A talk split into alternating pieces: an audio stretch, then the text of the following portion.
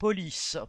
Le droit de tuer en toute impunité Dimanche 24 avril, un policier a tiré avec son fusil d'assaut sur une voiture qui aurait tenté de se dérober à un contrôle sur le pont Neuf à Paris, tuant deux de ses occupants et en blessant grièvement un troisième.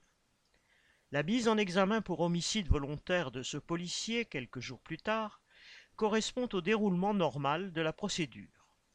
Mais, en réaction à cette décision, le syndicat policier Alliance a appelé à des rassemblements dès lundi 2 mai pour soutenir le policier mis en cause. Connu pour être particulièrement marqué à droite, cette organisation dénonce le supposé laxisme de la justice et réclame que la présomption de légitime défense entre guillemets s'applique à chaque fois qu'un policier fait usage de son arme.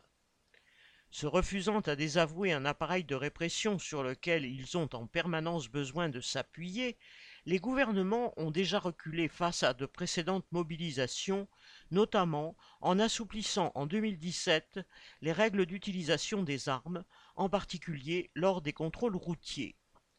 Loin de calmer les policiers, ces reculs ont au contraire encouragé les plus à droite à en demander toujours plus, en revendiquant, avec la présomption de légitime défense, entre guillemets, le droit de tuer en toute impunité. Ainsi, c'est la seconde fois en un an qu'Alliance organise des manifestations autour de ce mot d'ordre.